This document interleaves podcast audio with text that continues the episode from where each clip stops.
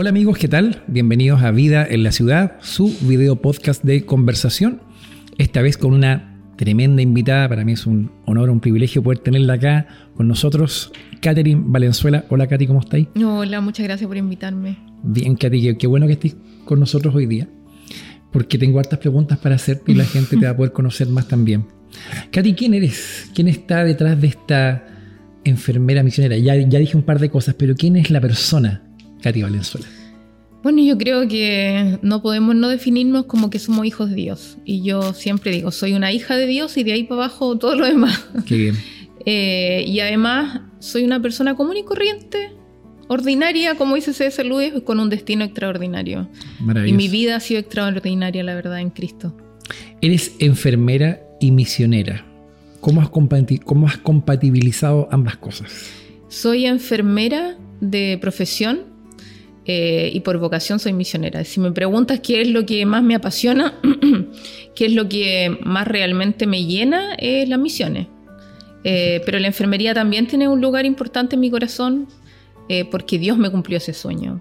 Pero las dos cosas son, son parte de lo que soy. Ya, y aparte de ser misionera, ¿qué es lo que te gusta hacer? Me gusta leer, me gusta escuchar música, sobre todo la música clásica. Me gusta, sí. Esa es nueva para eh, mí. Me relaja mucho. Me gusta también, y es así como ya develando mi corazón, me gusta mucho el sonido de las cuerdas. Entonces, eh, yo tengo una guitarra en casa y de repente cuando estoy muy estresada, simplemente toco las cuerdas, porque ese sonido que emite me relaja. Mira, interesante. Sí.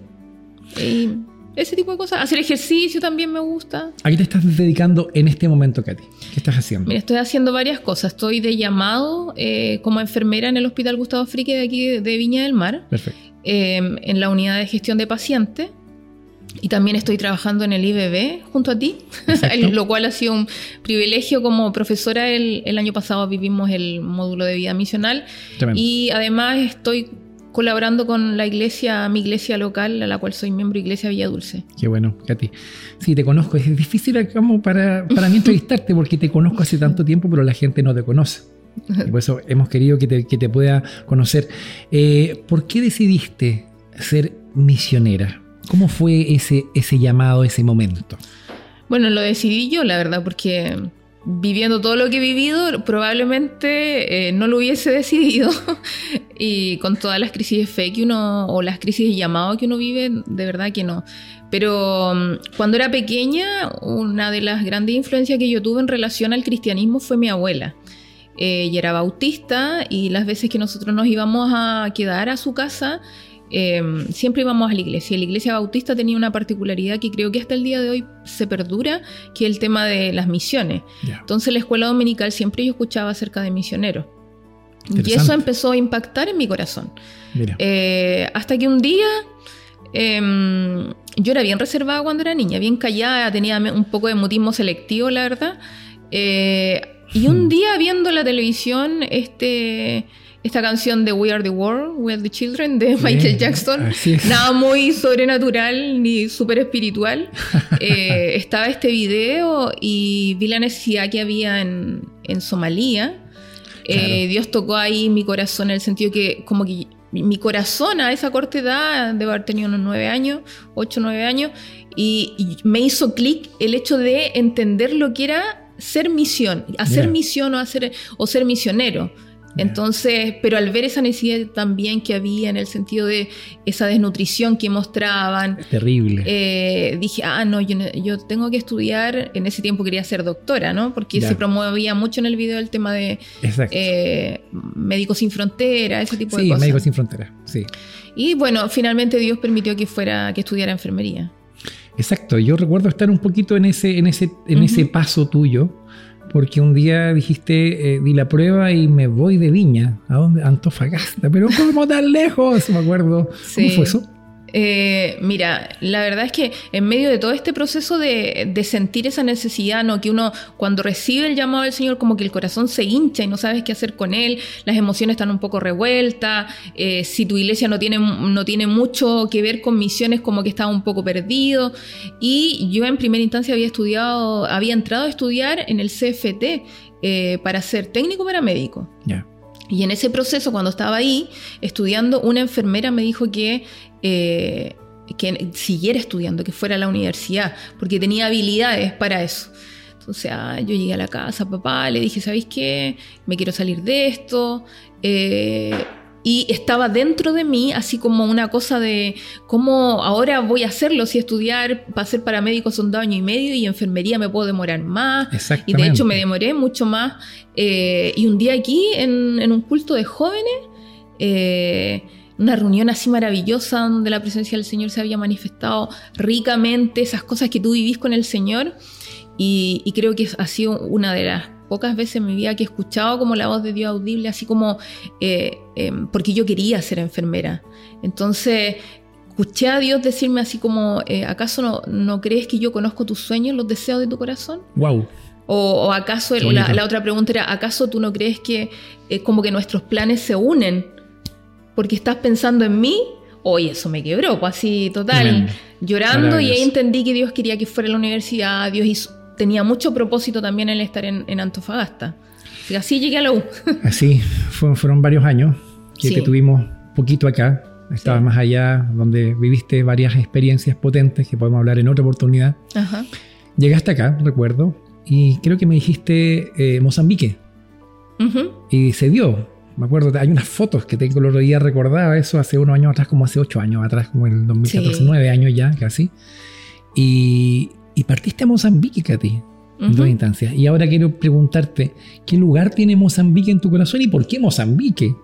Oh, eh, Mozambique fue el, el saber que Dios ama a todo el grupo étnico y que es capaz de mover el corazón de solo una persona para llegar a un lugar, para decirle a esa persona que Dios lo está buscando, que quiere salir a su encuentro y que está saliendo a su encuentro. Extraordinario. Y, bueno, yo en, primera instancia fue, fui por tres meses a Mozambique. Me acuerdo, sí. Eh, con un grupo de juventud con una misión, porque yo estaba haciendo la escuela de capacitación que tenía que ver mucho con el enfoque de misiones eh, fronterizas o transculturales. Correcto. Entonces fuimos allá a hacer la práctica y en ese proceso nosotros viajamos desde eh, el centro de Mozambique hacia el norte. Y ahí es donde llegué a una zona, una aldea donde hay un grupo étnico no alcanzado que se llama los Yao, que yo creo que a esta altura ya están mucho más alcanzados. Em, y al volver me puse a trabajar y en, conocí yo conocí a Sergio Fontanés y él había, fue por una segunda vez. Él generó un proyecto de salud allá que se llama em, Ruedas de Esperanza. Lo recuerdo. Llegó y me llamó y tuvimos, yo estaba trabajando, me dijo, Katy, yo te quiero eh, ofrecer esto. Eh, ¿Qué lugar ocupa esto en tu corazón? Yo me voy. Yo lo sé, yo sabía que iba a pasar algo. Esto complementa que yo soy enfermera y además vamos a hacer plantación de iglesia, conozco el lugar eh, y me voy nomás. Así que pasó el tiempo, unos tres meses yo creo, y me fui para allá a vivir con los Yao. Eh, te pregunté qué lugar tenía Mozambique en tu corazón y hablas, se te ilumina la mirada cuando hablas de, es como la primera tierra prometida que pude pisar. Exactamente. Katy, tuviste malaria. Sí, muchísima. Y tengo pegado en mi mente unos audios que nos mandabas por WhatsApp donde te escuchaba eh, muy mal. Muy mal. Y aquí estábamos aterrados cuando subimos eso. ¿Cómo, cómo, cómo viviste eso? ¿Cómo, cómo fue? Horrible, la verdad, porque que te diga.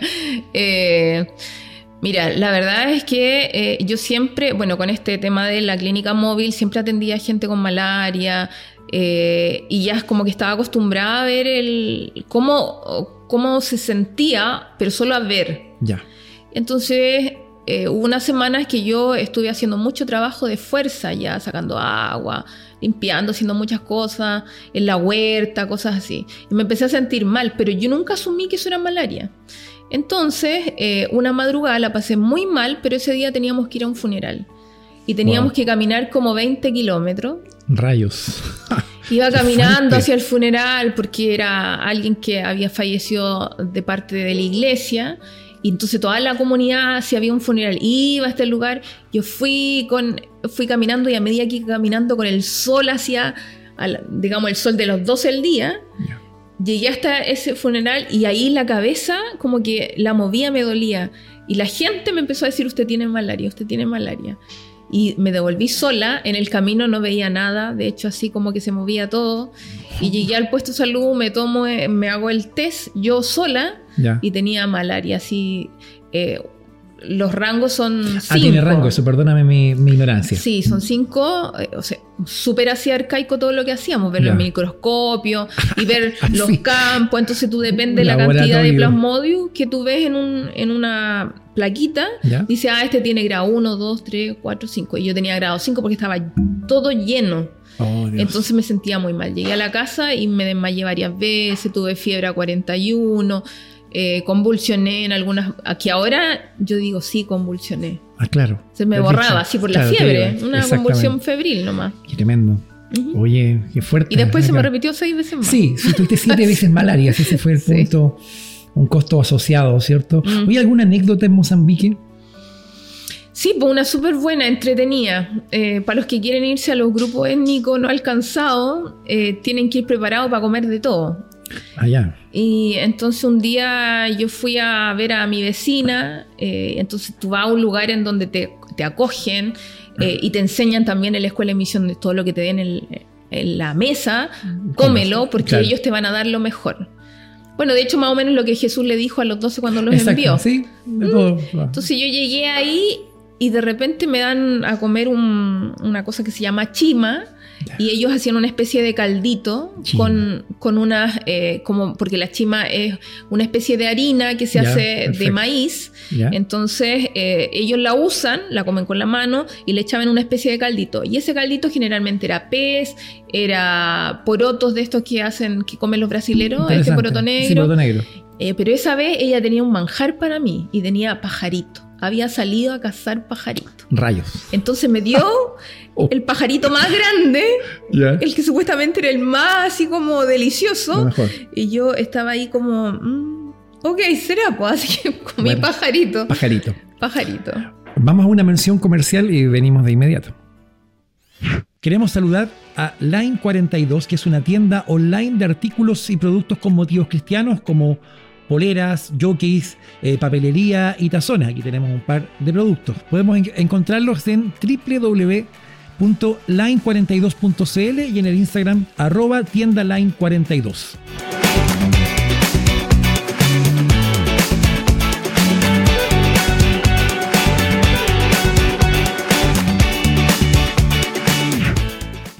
Katy, eh, trabajas como enfermera actualmente en el Hospital Gustavo acá en Viña del Mar. Correcto. ¿También es una vida misional? Por supuesto que sí. Es una vida misional porque nosotros no... El Señor nos llamó a ser misioneros en todo lugar. Correcto. Nosotros etiquetamos sí esta idea de que el misionero es el que sale del lugar de, Claro. de su tierra eh, y se va a otro lugar, pero nosotros vivimos una vida misional. Correcto. Entonces yo llego al hospital y obviamente soy una misionera y ese es mi campo misional cuando estoy aquí en Chile. Interesante.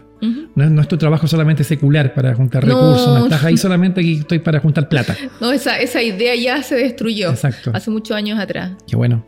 Oye, y supe que ahora te vas a España. Yo lo sé, no es que lo supe, me enteré, hace rato sé eso, Sí. que te vas a España. Eh, ¿A qué y por qué?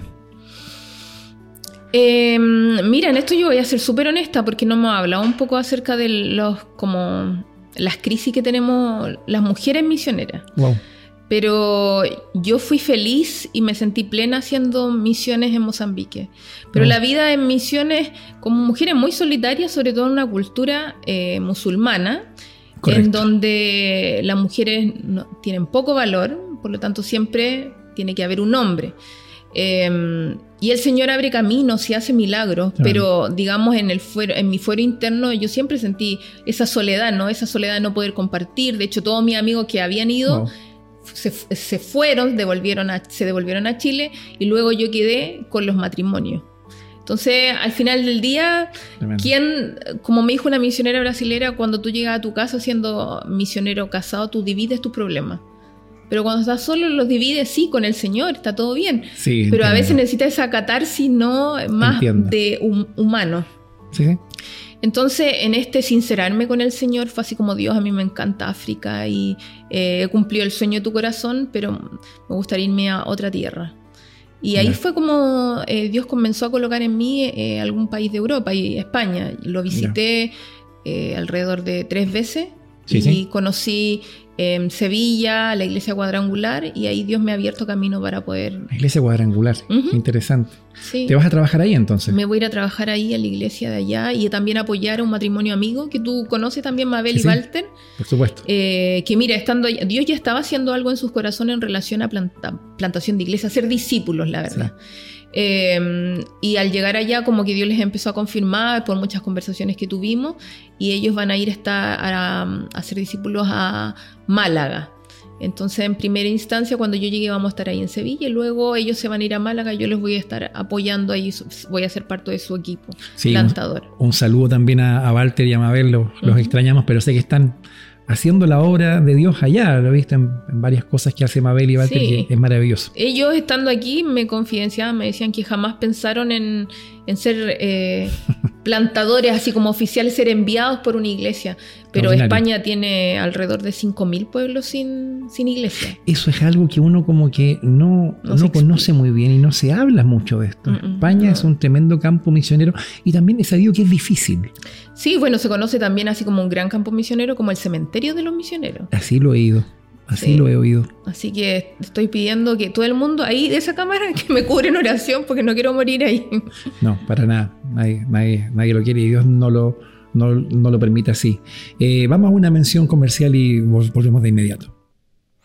¿Deseas capacitarte para servir al Señor en tu iglesia local? ¿No has podido hacerlo por tiempo o por dinero? El Instituto Bíblico Visión, IBD, de la Iglesia Asamblea de Dios Autónoma de Viña del Mar, es la gran alternativa para ti clases online durante los días sábados por la mañana. Si no puedes acceder a las clases, hay una plataforma donde quedan todas las clases grabadas en un programa de tres años, cinco semestres, donde vas a aprender teología sistemática, hermenéutica, homilética, historia de la iglesia y griego bíblico. Contamos con profesores capacitados que pueden hacer de tu experiencia en el Instituto Bíblico una gran instancia de preparación para servir al Señor. Contáctanos al correo contacto arroba institutobiblicovisión.cl. Te esperamos.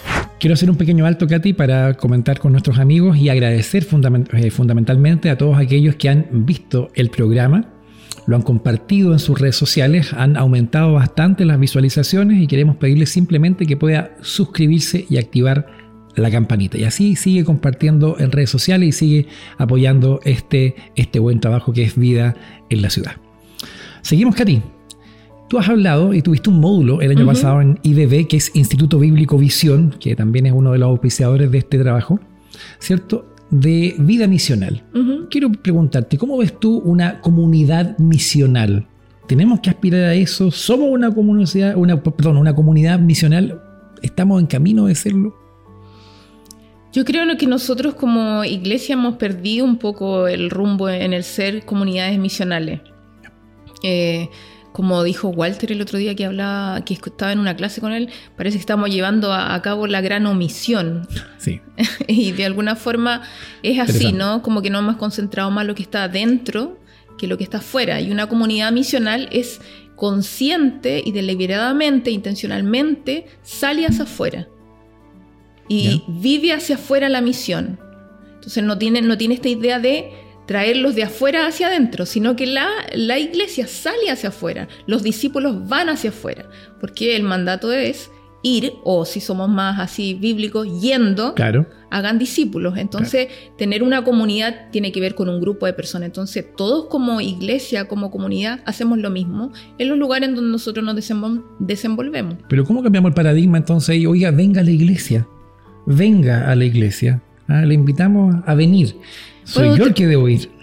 Es, un, es una, yo creo que un tema sensible, eh, porque estamos acostumbrados a ello. Pero a través de la palabra solamente no, encontramos ningún texto bíblico que nos diga eh, vengan a la iglesia, sino vayan, hagan discípulos, yo los voy a buscar. Eh, oblíguenlos a entrar, digámoslo así, ¿no? Sí, sí, sí. Entonces, eh, yo creo que ahí el tema es a lo mejor nosotros nos hemos equivocado en cómo no, el, digamos, el liderazgo o los que está- hemos estado en, en algún lugar de autoridad lo hemos compartido. Mm. Eh, eh, pero no tiene que ver con los de abajo, no, los miembros iglesia tiene que ver con los de arriba. Entonces los de arriba tenemos que cambiar, pero con la ayuda del Espíritu Santo, ¿no? Y obviamente pidiéndole al Señor que nos ayude y Él va a hacer el cambio, porque no... a- Nosotros no lo vamos a hacer, simplemente hay que repetir la verdad de Cristo y la verdad de Cristo va a destruir este paradigma. Oye, la misión tiene que ver también con el servicio. Por supuesto, en todo el sentido. Que la misión es todo. Ya. Y si tú ves el ejemplo de Jesús en los evangelios, él lo hacía todo a la vez. De hecho, le hasta le cocinó a sus discípulos. Le Sí, hizo pescadito. ¿no? Sí, un buen desayuno. Un buen desayuno ahí. Sí. No lo habían reconocido y de repente se dieron cuenta que el maestro también cocinaba. El maestro le lavó los pies. O sea, el servicio es parte de la misión. Ya. Van No puede- no juntos puede- no a la vez. separarlo. Hablamos y hacemos a la vez. No podemos segregar las dos cosas. Obviamente lo que no tenemos que hacer solamente es quedarnos con el hecho de, no, yo voy a hacer, solo hacer y mis actos van a hablar por mí, porque hay cosas Ay, que Ya. no se pueden decir, eh, no se pueden dar a conocer sin hablar. Ahí hay un punto. Eso es Ujú. súper importante. Y creo, y creo que se ha malinterpretado eso. O sea, se ha, se ha- se ha dicho y he escuchado, no, mi, mis- yo predico con mis acciones. ¿ya? Y es verdad, son buenas las acciones, pero ¿qué, qué reemplaza la predicación del Evangelio? Nada, nada. Nada, ¿cierto? Porque la palabra, bueno, de hecho tú ahí estabas compartiendo acerca del libro romano eh, que necesitan oír. Sí, sí, sí. Entonces nadie a través de su acto escucha. exacto. y la palabra irrumpe en el corazón de las personas, destruye. Bueno, el Espíritu Santo obviamente ya está trabajando en las personas y uno viene con esa palabra y genera esta, este cambio en la persona y se va ese velo. Entonces necesitamos hablar. Entonces, yo creo que nos hemos acomodado ¿no? en nuestro hacer, en nuestro Mm. comportamiento, y eso se confunde porque al fin y al cabo, afuera, eh, nosotros vemos personas que actúan de manera correcta, son moralmente correctas, pero el Correcto. Evangelio no es sinónimo de moralidad. No, Entonces, por lo tanto, el Evangelio es súper contracultural. tremendo. Entonces necesitamos esa, esa vista del Señor a través de nuestras palabras. Si en Mozambique ustedes hacían este servicio, Ujú. porque lo hacían, un servicio, Sí. y a la gente que servían también les predicaban, Sí, podemos hacer acá, porque acá no tenemos las mismas necesidades que en Mozambique. Aquí generalmente las iglesias están en barrios tradicionales, bueno, quizás unos más acomodados que otros, pero ¿cómo podríamos servir nosotros a la comunidad? Quizás te saco un poco de lo que es tradicionalmente una, una pregunta, pero ¿cómo nos podríamos, cómo podríamos servir a nuestra comunidad y predicarles el evangelio? Bueno, yo creo que nosotros como iglesia latino- latinoamericana no hemos visto esta, esta idea de proyectarnos a través de el crear escuelas, el crear centros de rehabilitación, el crear desarrollo en la comunidad. Eh, yo gracias al Señor tuve la oportunidad de estar en Estados Unidos y ellos siempre consideran el desarrollo comunitario como parte de la identidad de la iglesia. Y es a Correcto. través de esos lugares en donde los principios del reino se reflejan en ese desarrollo comunitario. Perfecto. Independiente de que la gente siga a Cristo o no, sea cristiano o no, está ese desenvolvimiento.